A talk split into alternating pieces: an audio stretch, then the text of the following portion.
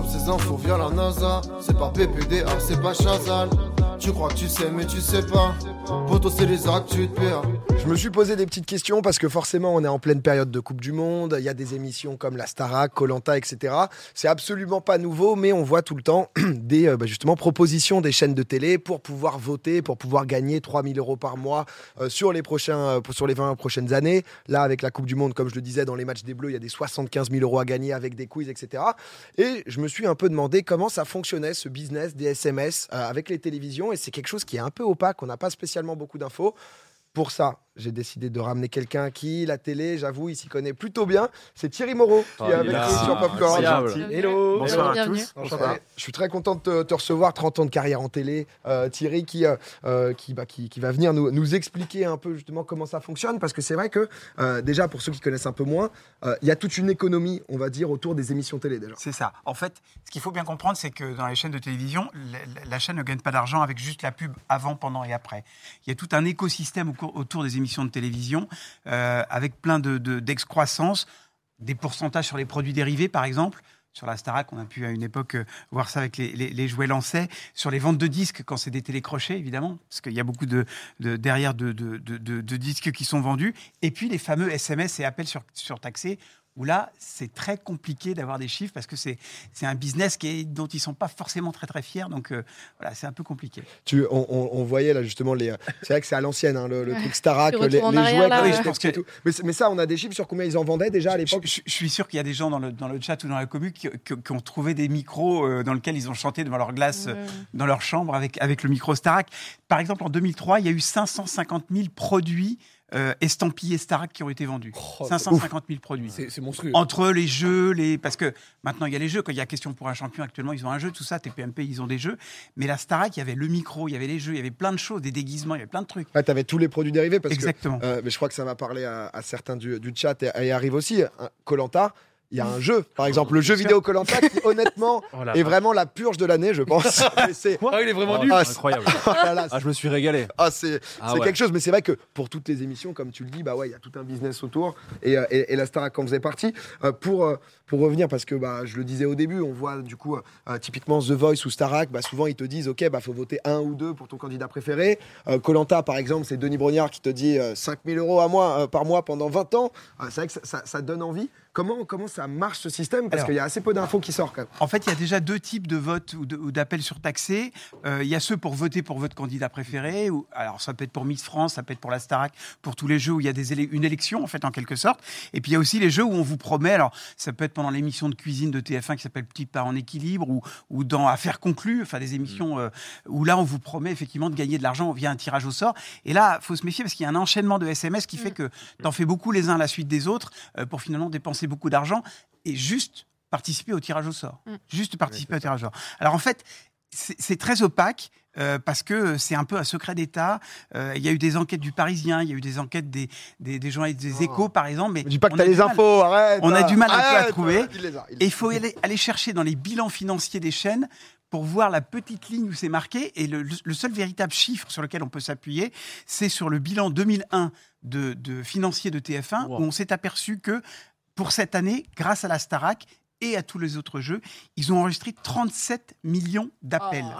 Oh. a. L'année, 37 millions d'appels. Alors attention, ça concerne les jeux comme Qui veut gagner des millions à l'époque et la Starac. Mais ça avait progressé de 54% par rapport à l'année précédente. Donc ces 54%, c'est quasiment uniquement la Starac. Ça veut dire grosso modo 10 millions d'appels rien que pour la Starac. Wow. 10 millions d'appels pour la première énorme. Starac. Mais est-ce que c'est pas aussi avec l'avènement des télécrochets? Parce qu'à cette époque-là, c'est aussi le moment du grand boom. Complètement. Où justement, on demande de l'interaction. C'était alors très ça nouveau. et tu dois voter pour euh, qualifier la personne. Ouais, avant, on n'avait pas trop En plus, ça. comme il y avait des télé-réalités en plus dans la Starac, du coup, il y avait Mm. vraiment un, un truc encore plus insidieux. Tu étais très proche de la personne ça. et tu avais envie de la C'est ça. soutenir. Du coup, t'envoies un SMS. Alors, ça existait déjà pour Miss France, parce qu'en 99, par exemple, il y avait eu 300 000 appels pour la soirée Miss France. Aujourd'hui, on est plutôt sur des chiffres de 1 million. Mais ça, on, verra, on verra tout à l'heure. Mais Donc ça a quand même progressé. Quoi. Ah mais très clairement, et c'est ce que tu dis, Mm. les télécrochets, le fait de participer à un programme de télévision, évidemment, ça excite les gens et donc ils votent forcément beaucoup.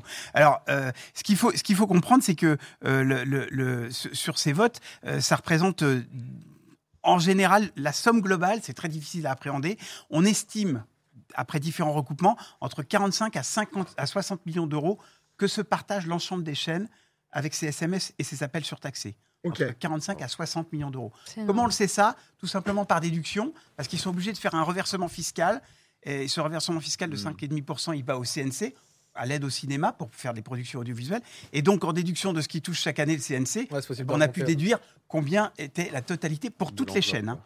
45 à 60 millions de- de- de- d'euros d'engran- ouais, chaînes. c'est C'est énorme. ce qui est, ouais, ce qui est quand même ouais, et énorme. appels surtaxés, parce que les plus âgés, ils ont un peu de mal avec les SMS, donc ils font avec le téléphone, et c'est en général plus cher. Ça, ça, ça, c'est la répartition. Donc, tu nous le disais. Alors, en voilà. gros, donc, du coup, sur, euh, bah, sur 7 euros là, surtaxé, euh, il y a 5,5% qui va donc du coup au CNC. Voilà. Euh, Il y a un prix, bah, justement, en coût, j'imagine, euh, bah, de l'opérateur téléphonique. Alors l'opérateur, il se gave parce qu'en fait, il il y a des frais techniques, mais c'est aussi des frais d'acheminement, des frais euh, de développement, des frais de mise en place. Donc il peut prendre entre 25% à 37% et tout le reste, ce qui est quand même assez important, 69 à, à 60 eh ben ça reste à la chaîne. Donc ça fait quand même des ressources Ouais.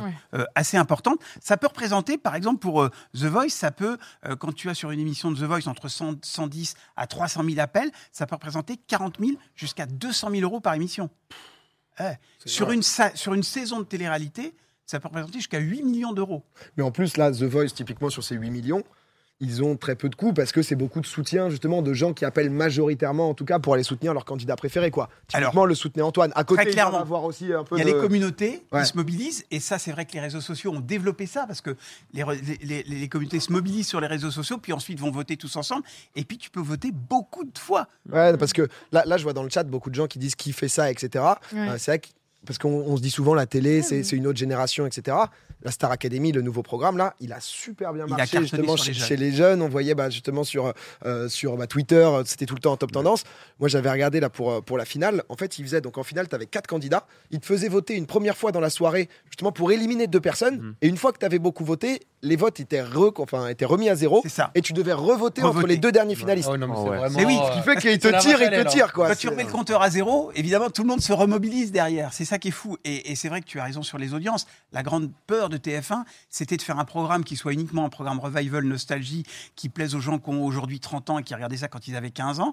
Et en fait, non. Tous les gamins, plus de 50% des gamins qui étaient devant leur poste au moment de la Starac, regardaient la Starac. C'est fou. Ça a vraiment eu beaucoup de Genre Miss France, par exemple, comme c'est un public. je- je- Enfin, j'en sais Ah, rien, mais Miss c'est France, alors, plus âgé. Miss France, c'est une institution.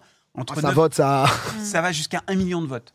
Ah ouais, 1 million de votes pour la soirée euh, Miss France. C'est vraiment un truc qui est aujourd'hui euh, institutionnel. Quand même, ouais, parce que du, du coup, euh, nous, euh, avec l'équipe, pour voir un peu co- comment ça fonctionnait, etc., hier, euh, dans le match Brésil-Corée, bah, on, a, on a fait un petit test pour voir justement bah, co- comment, tu, comment ça fonctionne. Donc, il y avait, euh, parce que déjà, les 11 chèques de 20 000 euros à gagner, donc c'était justement entre Japon euh, et Croatie le, euh, le, le choix. Donc, du coup, bah, tu envoies ton, ton petit SMS. Euh, le SMS, une fois qu'il est envoyé, ensuite, il te reconfirme bah, que c'est euh, justement Ouais. c'est bon et on peut, on peut afficher. ping-pong. Et en fait, tu as un ping-pong, ils te disent, OK, donc tu es obligé de renvoyer ton numéro de téléphone. Et ensuite, ils te disent, si jamais tu peux encore gagner 3000 euros par mois jusqu'au mondial 2026 en répondant juste à une question. Et cette fois-ci, c'est deux fois un euro.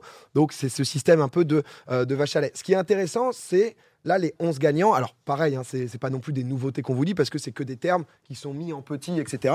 Là, il y a donc du coup 11 fois 20 000 euros à gagner, donc on se dit c'est très cool. Sauf qu'en fait, bon, bah, c'est un règlement, mais qu'ils annoncent aussi, hein, donc c'est pas une surprise énorme, juste c'est en petit et tu fais pas spécialement attention.